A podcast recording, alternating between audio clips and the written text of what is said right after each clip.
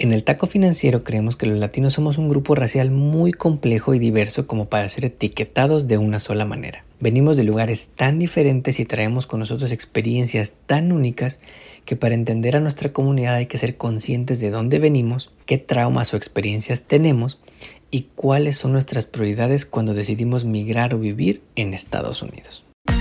En el Taco Financiero Podcast hablamos sobre el poder de la educación financiera, economía y finanzas. Analizamos lo que está pasando en la economía y cómo afecta a tu bolsillo para que puedas tomar las mejores decisiones que beneficien a tu economía familiar. Prepárate, porque todo esto y mucho más escucharás solo aquí, en el Taco Financiero Podcast, junto al economista Enrique Castro, el mejor podcast en español sobre economía y finanzas. Bienvenidos. Luego de la gran entrevista que tuvimos con nuestra amiga Mónica Muñoz, presidenta de la Cámara Hispana de Comercio de Austin, esta semana queremos presentarte un panorama de los latinos en Estados Unidos. Y es que un error que comúnmente hacemos es suponer que los latinos somos un grupo muy similar alrededor del país, y nada puede ser más alejado de la realidad. Los latinos en Miami son muy diferentes a los latinos en Los Ángeles. Los latinos que venimos de México ganamos menos dinero que los latinos que vienen de Colombia. Los latinos que vienen de España son los que más tienen casa propia que otros grupos de latinos. Y hoy queremos platicar contigo sobre estos números. Y al final vas a poder conocer más sobre la diversidad que existe dentro de la comunidad hispana en Estados Unidos. Pero antes de comenzar, la semana pasada el banco central más importante del mundo, la Fed aquí en Estados Unidos, mantuvo sin cambio sus tasas de interés de referencia. El presidente de la Fed, Jerome Powell, dijo que la inflación sigue más elevada de lo que le gustaría ver y que la economía sigue creciendo de manera sólida. Como resultado de esto, no tienen el menor plan de bajar tasas de interés por lo menos el resto de este año y el próximo año también. Hay que recordar que lo que quiere la Fed es desacelerar la economía porque esto ayuda a bajar la inflación que hemos sufrido en los últimos años. Pero si suben demasiado las tasas de interés pueden llevar a la economía a una recesión. Ya te iremos platicando. Ahora sí, vamos con el episodio de la semana. El Taco Financiero Podcast está en Internet. En Instagram, Facebook, Twitter y TikTok. Encuéntranos como arroba taco financiero o visita nuestra web tacofinanciero.com. Encuentra más data sobre contenidos, entrevistas y mucho más. Mantente en línea y siempre actualizado. Tacofinanciero.com. Una idea del economista Enrique Castro. Ahora que estamos en pleno mes de la herencia hispana, o mes patrio en varios países latinoamericanos, queremos platicar contigo más a fondo sobre los hispanos que vivimos en Estados Unidos. Y es que todo el mundo habla de que los hispanos somos una población con mucho poder en este país, pero al mismo tiempo la comunidad latina es muy diferente dependiendo de la región que estés hablando. Así lo platicamos la semana pasada en nuestra entrevista con Mónica Muñoz, cuando nos dijo las diferencias que ella ve de la comunidad latina en Austin frente a otras partes del país. Así que vamos a hablar de estos números. Pero primero un poco de historia. Debes saber que hace 50 años, por allá de 1970, apenas había 9.6 millones de hispanos en el país. En aquel entonces ni siquiera había un mes de la herencia hispana. Se celebraba una semana de la herencia hispana que comenzó en el año 68 y se amplió al mes completo hasta el año de 1988, sorprendentemente por el presidente Ronald Reagan. Es decir, apenas llevamos 35 años celebrando el mes de la herencia hispana.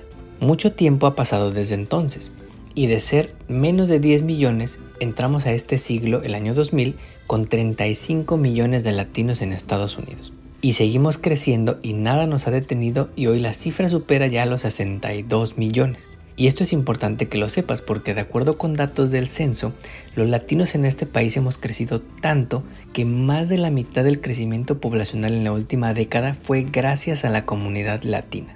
Hoy en día los estados más grandes del país, California y Texas, ya tienen a los hispanos como mayoría de grupo racial en la población, por más que tu legislador republicano te diga lo contrario. Pero no todos venimos de la misma casa, de la misma cultura y de las mismas crianzas y formas de pensar. Este es un error común que a veces vemos. Creer que los latinos somos un grupo igualito y que con ponernos a Selena y regalarnos tacos ya vas a tener nuestro apoyo. De acuerdo con datos del censo, de los 62,5 millones de hispanos que habitamos este país, 42.6 millones nacieron aquí, es decir, son ciudadanos desde nacimiento, mientras que poco menos de 20 millones nacimos fuera del país y estamos aquí de todas las formas posibles. Algunos ya quizás son ciudadanos, otros tienen residencia permanente o green card, otros tienen visa de trabajo o incluso vienen sin papeles, con DACA o sin DACA. El punto es que uno de cada tres latinos que viven en este país no nacieron en este país, lo que significa que traemos con nosotros nuestras culturas y nuestras tradiciones de los países de donde venimos. Y es cierto que la mayoría de los latinos que vienen de fuera vienen de México, pero no todos vienen de México. De los 20 millones, 10.7 millones de hispanos son originarios de México pero hay por lo menos otros 5 países de origen que tienen al menos a un millón o más de latinos viviendo en este país. Estos son Puerto Rico, El Salvador, República Dominicana, Cuba y Guatemala. Y queremos resaltar que los datos del censo ponen a Puerto Rico como país de origen latino, para todos los amigos puertorriqueños que no se sienten 100% parte de este país. También hay más de medio millón de colombianos y hondureños que nacieron fuera de este país pero que viven en este país. Y otros 3 millones que vienen de otros países como Ecuador, Venezuela, Bolivia, Costa Rica, Argentina, Panamá, Uruguay y Chile. Pero cuando llegamos a este país muy probablemente llegamos a lugares donde conocemos a alguien. Tal vez tienes algún familiar lejano o algún amigo que te invita a trabajar porque hay chamba en esa región o en esa ciudad. No es como que cierres los ojos y elijas un punto en el mapa. Muchos venimos a lugares donde ya tenemos familia o conocidos. Esto naturalmente hace que los latinos estemos concentrados en ciertas regiones. Y ahí te van varios ejemplos. De los casi 6 millones de latinos que viven en el área de Los Ángeles, 4 millones y medio son de origen mexicano, es decir, 3 de cada 4 latinos en LA tienen sus raíces en el país del sur. Por el contrario, si piensas que la mayoría de los cubanos viven en Florida, estarías en lo correcto, pues 2 de cada 3 cubanos viven en el estado donde hoy juega Leonel Messi. Y de los 2.4 millones de cubanos en el país, casi la mitad viven en el área de Miami. Algo similar pasa con los venezolanos, pues casi la mitad de ellos viven en Florida. Otro ejemplo es el país de Ecuador. Si tienes algún amigo ecuatoriano, seguramente tiene conocido a su familia en Nueva York, pues uno de cada tres ecuatorianos vive en Nueva York. Y esta concentración de latinos en distintas regiones tiene sus impactos, porque no cuesta lo mismo vivir en Indiana que vivir en Nueva York, así como no gana lo mismo trabajando en California que trabajando en estados como Luisiana. Es decir, las características económicas de los hispanos en este país también son diferentes. El ingreso promedio de los hogares hispanos en este país es de 59 mil dólares al año, pero debes saber que los hogares hispanos que nacieron aquí ganan un poco más, 62 mil dólares al año, mientras que los hogares de los que nacimos fuera ganamos en promedio 55 mil dólares al año, menos que el promedio. Pero nuevamente no todos ganamos lo mismo. Los argentinos y los españoles son los hogares que más ganan, con 80 mil y 74 mil dólares cada año respectivamente. Los hogares mexicanos ganamos 59 mil 200, menos que los argentinos, españoles o colombianos, pero más que los cubanos, guatemaltecos y hondureños. Finalmente, algo que nos gusta mucho en este podcast es que todo lo que hacemos las horas de trabajo que le dedicamos a investigar esta información y las entrevistas además que hacemos con latinos chingones son en español. Y aquí un reporte que publicó el Pew Research Center la semana pasada nos da una luz sobre las opiniones y experiencias de los latinos con el idioma español. Resulta que 3 de cada 4 latinos en este país hablamos español bien o muy bien. Naturalmente, si naciste aquí y tus papás nacieron aquí, es menos probable que hables español, esto no es una sorpresa para nadie. Lo que sí es muy interesante es que de los latinos de tercera generación o más, es decir, que sus abuelos o tatarabuelos vinieron de fuera, todas las demás generaciones ya nacieron aquí, apenas uno de cada tres habla bien español. Y aquí también hay que ser abiertos y no juzgar, porque no falta el niño latino en la escuela que es buleado por no poder hablar bien español. Incluso luego les dicen que son no sabo kids. Y el mismo reporte lo muestra pues encuentra que casi la mitad de los hispanos que no hablan español han sido buleados o humillados por otros hispanos por no hablar español. No hay que ser así, cabrones. Ellos no tuvieron quizá un hogar donde hablaban español y muchos crecieron con el estigma incluso de que hablar español era malo o te podía traer problemas, porque así se lo dijeron sus maestros, sus tutores o hasta sus padres. Para muchos la experiencia de emigrar de algún país latinoamericano a Estados Unidos hace que eventualmente empecemos a hablar spanglish. En casa nos ha pasado. De repente recordamos más fácil una palabra en inglés y decimos, a ah, chingar, ¿cómo se decía esto en español? Y puedes escuchar prácticamente cualquier canción del género de reggaetón y vas a encontrar una mezcla de palabras en español y en inglés. En algunos casos incluso terminamos inventando palabras nuevas que antes no existían, como cuando la gente dice parquearse en vez de estacionarse, o aseguranza cuando se refiere al seguro de su auto. ¿Quién no ha escuchado a paisanos hablar así y no por eso los vamos a bullear?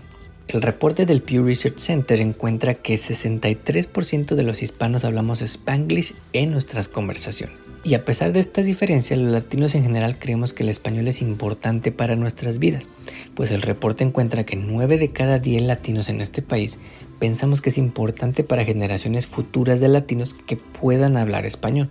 Todos conocemos a la tía que regaña a sus hijos porque le hablan en inglés a la abuelita no decimos que esté bien regañarlos por no hablar español, pero esto muestra la gran importancia que le damos al español. Sin embargo, importante no es lo mismo que necesario.